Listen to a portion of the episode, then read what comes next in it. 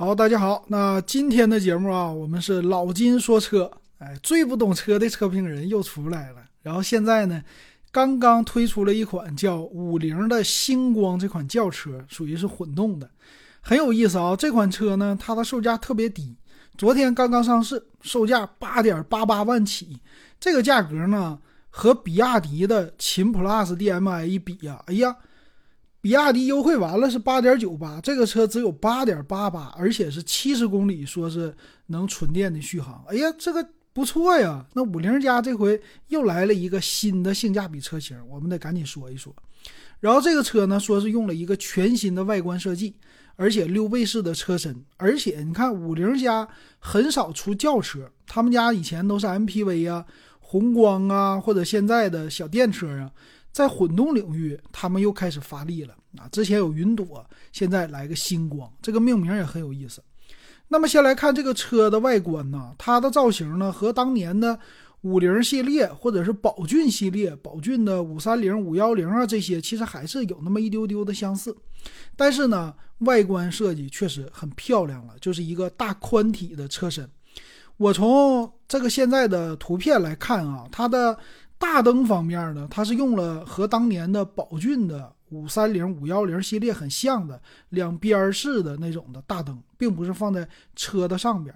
然后呢，有一个环形灯，和他们家五菱的叫什么 Air 啊晴空那款小的纯电动车也很像，在机器盖的下方有一个环形带。现在的新能源车特别流行这种环形带。啊，一个 LED 的闪光灯的一条啊，特别的好看。然后呢，在大灯这方面呢，其实它就是两边，就是当年的像吉普的自由光这系列出来之后，这些车都是仿着这个的。中间的进气格栅呢也是比较的大，而且小梯形的那种结构啊，类似蜂窝的那种的造型，但是它是五菱的那种菱形的造型多一些。所以这个车在车头看起来呢，它就不难看，啊，样子呢有一点现代，整的特别的好看。这种隐藏式的灯，所以第一眼你要去看这个车啊，你可能不会联想到它是一个五菱。然后侧面看这个车就有意思了，它特别像呢思域或者是雅阁啊，这怎么呢？它是一个溜背型的车身。这个车呢看起来车特别的长，一会儿我们详细参数去说。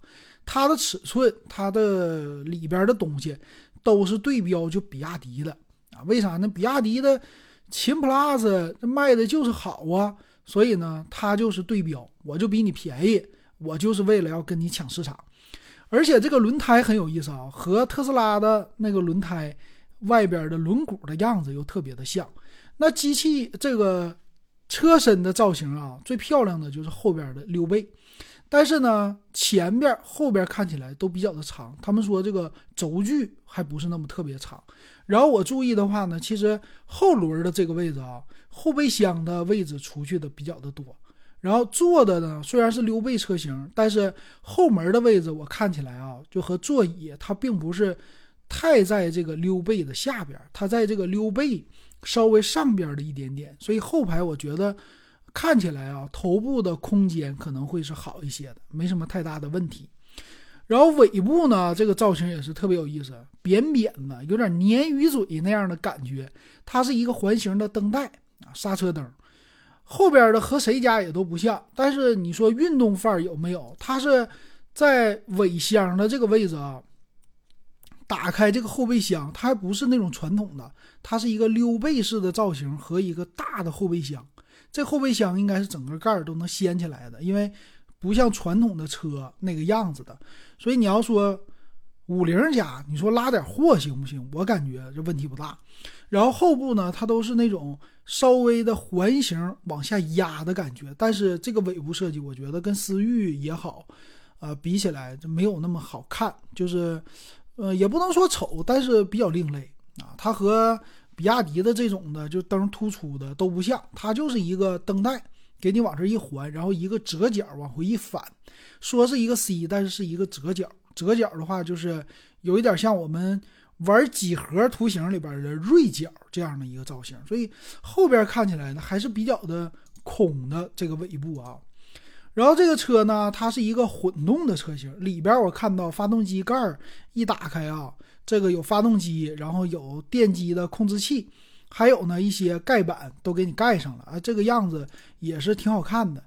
前面的其实它的最低配是七十公里嘛，那么高配的它的一些造型啊这些能好一点，但是中网什么的镀铬呀都不多，所以这个呢。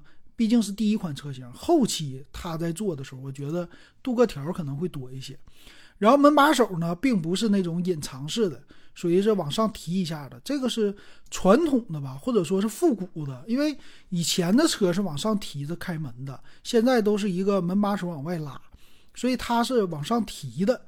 这种样子还是挺有一点自己的特色的啊，挺好玩啊。然后充电这个呢，低配的版本看起来就一个充电口。啊，高配的是不是有更多？到时候再看了。那这个车底盘儿，我看它的样子也是叫扭力梁吧。到时候我们看详细的参数，然后咱们说。反正这个车型确实特别的新。然后我主要是关注它的这个后边的尾盖怎么去开。那我们先来看里边的内饰啊。这个车型呢，就主打肯定是大众化了。它它的内饰呢做的特别的好看。呃，在低配高配区别呢，就是中间的一个大屏啊，高配我看着好像十五点六寸，呃，但是里边的样子呢就特别的简洁化，它的中控屏啊，就是一个大的车机的中控，还有一个正常的仪表的显示，仪表显示呢前边全都是电子的，所以特别的简单。方向盘呢还是一个两幅式的方向盘，然后中间位置呢。在我们说换挡啊这些的机构啊，它还是那种钢琴烤漆的，属于是塑料的。所以由于这个车它的成本不会太高，它呢全车基本上你说皮的你就不用找了，基本上都是塑料啊，为了节省成本。那么当然了，车的也稍微能轻一点比较好。然后屏幕呢，中间的这个位置啊，就是驾驶员前面的，它是一个小的仪表的屏幕啊，和比亚迪非常的类似，因为。价格放在这儿呢，都可以接受啊，反正就是极致的降低成本，因为它带一块电池嘛，降低成本之后啊，你这个车还能卖这么便宜的，还看起来不错，这就是它的一个主打了。那双幅式方向盘呢，是直接带多功能的方向盘，因为这个价格也不贵，但是多功能方向盘也都够啊，这个就是国产的这个能力特别的强啊。然后一键的启动、无钥匙进入这些都带的啊，挺好。而且呢，你看它的按键啊，在造型这个外观上，比如说换挡的按键还是一个旋钮式的，和我们现在开的一些五菱迷你 EV 啊这些小车这种旋钮式，大家慢慢的都已经去接受了。所以整车的一进去，这个外观非常的好看。但是呢，一摸起来你就不用问了啊，全是塑料。因为这五菱做塑料的东西做的会特别的好，特别的好看啊，耐看，所以这就是它这个车里边。然后空间呢，我们看这个座椅啊，也传统式的五个座椅，然后是电动的，哎，最低配还是一个电动座椅主驾，这个配置看起来挺高。但是座椅呢，舒适度我估我觉得问题是不大的啊。然后前排这个座椅看它的包裹性，还有两边的侧翼啊，这些都是挺好的。然后中间的换挡这个位置呢，我们说扶手箱这个位置底下是一个镂空的，你也可以放很多东西，因为啊变速箱啊什么的就少了一些。那么这个车最牛的地方就是后排的空间了，第二排，啊它的轴距在这儿呢特别的大。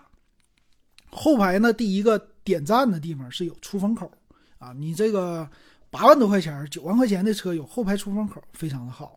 再有呢座椅也看着比较的宽大。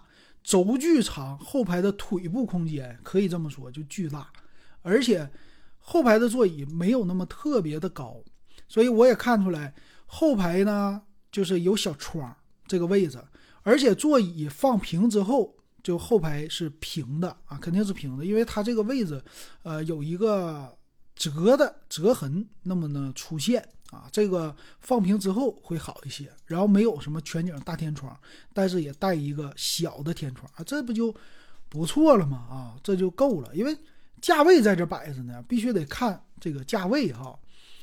然后这个车呢，我看我特别关注的就是后备箱的开启啊，我特意找了一下图片啊，和我想的还是不一样。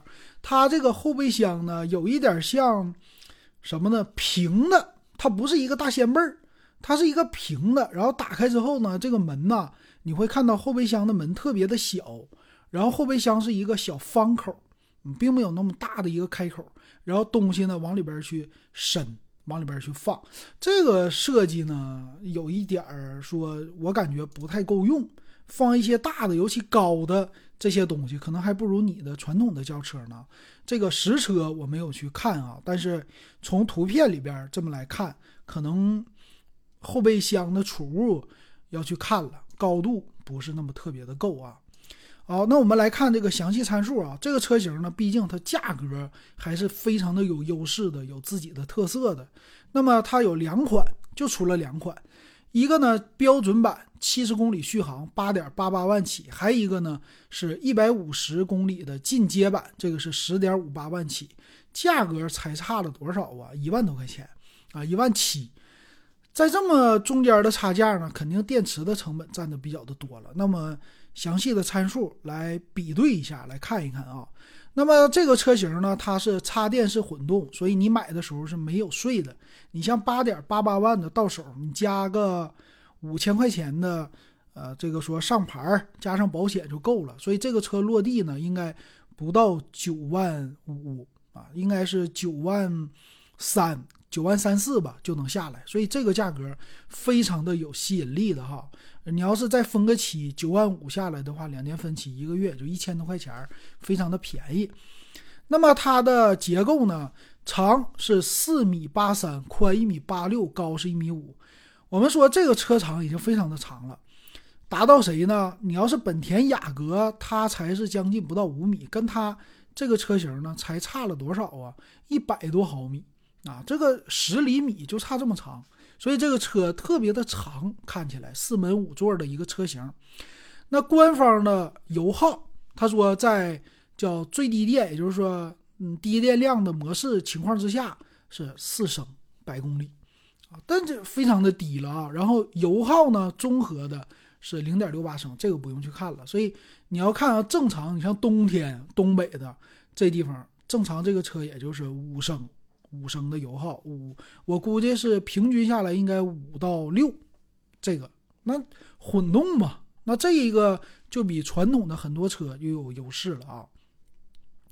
那它的轴距呢达到了两米八，我们说这个价位一般都是 A 级车，顶多是 A 加级，这个价位。下边两米八的轴距，这特别的长，让我想到什么呢？这个车可能，呃，你要上市之后，很多网约车的车主会去选择，因为现在比亚迪秦 PLUS DM-i 的冠军版啊，很多都是网约车在街上去跑，它的轴距呢，网约车的全都符合，然后价格够便宜，你主打一个就是啊，尽快的收回我的成本嘛，对吧？啊，两米八轴距确实够大。然后这个车呢，它是满载质量啊，一点六吨，满载是两吨，最低的是一点六二吨，还是比较的重的，电池放在那儿的。然后发动机呢是一点五自然吸气的四缸发动机，这个发动机的配置也不会特别的强哈，国六的，然后多点电喷的，那这个也就够了。还有呢，混动的形式，它的电机呢是一百三十千瓦的电机，呃，这个不算太小的电机了，挺够了。然后扭矩说是三百二十牛米，最大的功率一百三十瓦，一百三十千瓦啊，是单电机前置的。电池呢，磷酸铁锂的。这个版本呢，最低配的是九点五度，高配的是二十点五度。啊，低配的它是不支持快充的，慢充是三点五小时，高配的是支持快充半个小时，慢充是六点七个小时。所以你要是出去。有这个长途的需求，那么你还是应该买一个高配的车型，进阶版，既快充了啊，你出去你能稍微帮你省点电，然后一百五十公里，再加上一些这个说走走停停这样的工况啊，你说我能不能省回来更多的钱？它稍微的能好一些啊。然后有的家庭呢，就是直接在室内一百五十公里啊，就说续航再低一点，冬天。一百公里的续航，你在室内，你基本上就当纯电车去开了。而且这个价位呢，跟很多纯电车比起来一样啊，这也不是特别的贵啊，这个还是有它自己的优势的，便宜就是优势啊。变速箱叫一档的 DHT 混动的变速箱，它是前置前驱，前面是麦弗逊独立悬挂，后边多连杆的独立悬挂，那这个舒适性稍微能好一些啊，不是那么特别的硬啊。然后电动助力的承载式车身，前面后边都是盘式的这个刹车盘，二幺五五五十七的低配轮胎。高配是二幺五五零十八寸，哎，这轮胎还给你升个级，但是呢，它的其他安全性配置啊，咱们就看看，稍微的节省了啊。它是 ABS、EBD 啊这些车身稳定啊都有，但是什么 L 二级驾驶这就没有了。气囊方面呢，这两个车型都一样，主副驾驶加前排的侧安全气囊，别的什么侧气帘啊这些都没有了，啊，还行吧，只能说是还行，但是确实。稍微的少一点哈，然后雷达后边的后雷达自己带的，倒车影像带，高配的有三百六十度全景影像啊，最低配都有定速巡航了，跑个长途问题不大，上坡辅助、自动驻车这些都有，但是呢，别的方面就没有了。你也能看出来，这也是在电子系统这方面也是做了一个省钱的配置。那么最有意思的，现在呃这里边。懂车帝他说的是没有天窗，但是刚才我们去看有天窗的，前面的一个小天窗，但具体有没有这就不知道，有可能它有更多的车型价位高低搭配的，只不过现在出来两个，算是一个啊，在各各个里边最低的配置的吧，有可能啊，因为它不可能一个车型就两款配置。再有呢，方向盘低配的是塑料的，高配的是皮的。支持四项调节，上下前后，这一点非常好。多功能方向盘，前面的液晶仪表呢，低配是七寸，高配是八点八寸。高配的呢，稍微的宽一点的，但是就日常来说，我们说看个速度啊，这些故障灯啊，你低配的七寸也就足够了啊。然后带车内叫什么中控锁、遥控的钥匙啊，无钥匙进入、无钥匙启动，还有远程启动，这些默认都带。座椅呢都是仿皮的。而且呢，低配车型也是电动座椅，主驾驶的电动座椅调节，支持前后靠背高低，那这个挺不错的哈。一般这个车型呢，刚开始都是手动的，所以主驾有一个显得还是比较的高档的。后排呢支持四六比例的放倒，中间的屏呢，低配是十寸的，高配是十五点六寸的，就中间的中控大屏。呃，高配呢带什么 GPS 啊、路况啊这些，低配的就是显示一个基本的功能，但都支持 OTA 的升级。然后语音唤醒呢都是低配的，没有高配的有。啊，USB 接口呢前边两个，后边两个有 Type C 的，有普通 USB 的，都是二十瓦的，够你充电。喇叭方面，低配是四个喇叭，高配是六个喇叭啊，这些都给你该减的减掉了。车灯呢都是 LED 的近远光灯，标配日间行车灯，自适应的这些就都没有了啊。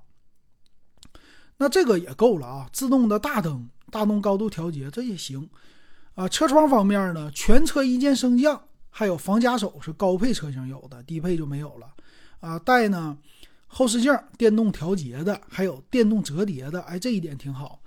还有感应式的雨刷啊，这个低配车型竟然还带这个，挺难得的。空调呢都是自动空调，带后排的出风口。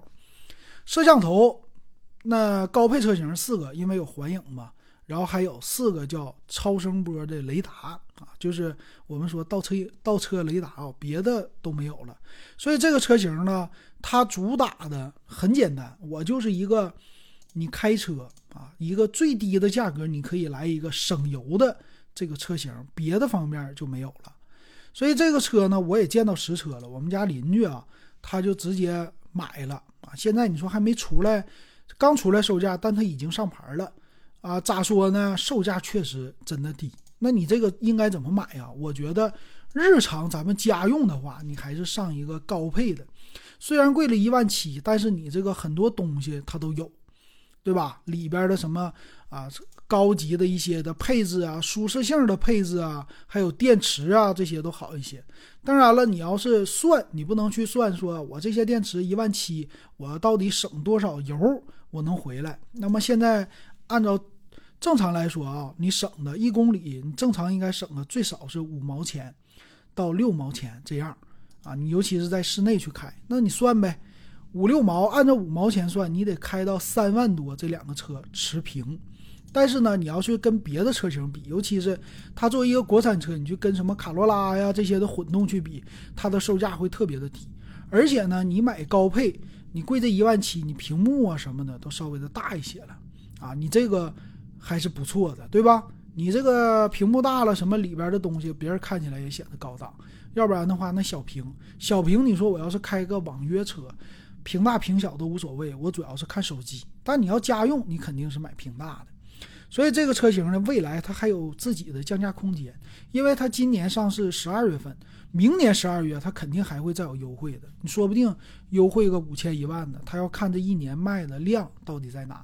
但是作为普通用户，你十万块钱买个家用车不贵啊，十点五八万的，你这个全下来也就是十一万就能搞定了，因为省税呀。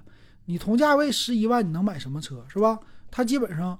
就是这几家了啊，然后这是一个五菱的轿车，那五菱的轿车到底行不行呢？最后那还是要交给时间，因为五菱家之前也有轿车，但是卖的就是不好，好的还是最便宜的，所以现在呢，它其实就在呃这个领域里边出了一个相对便宜的，因为还有一个长安的长安的起源在跟它竞争，所以这么来看呢，二零一四二零二四年。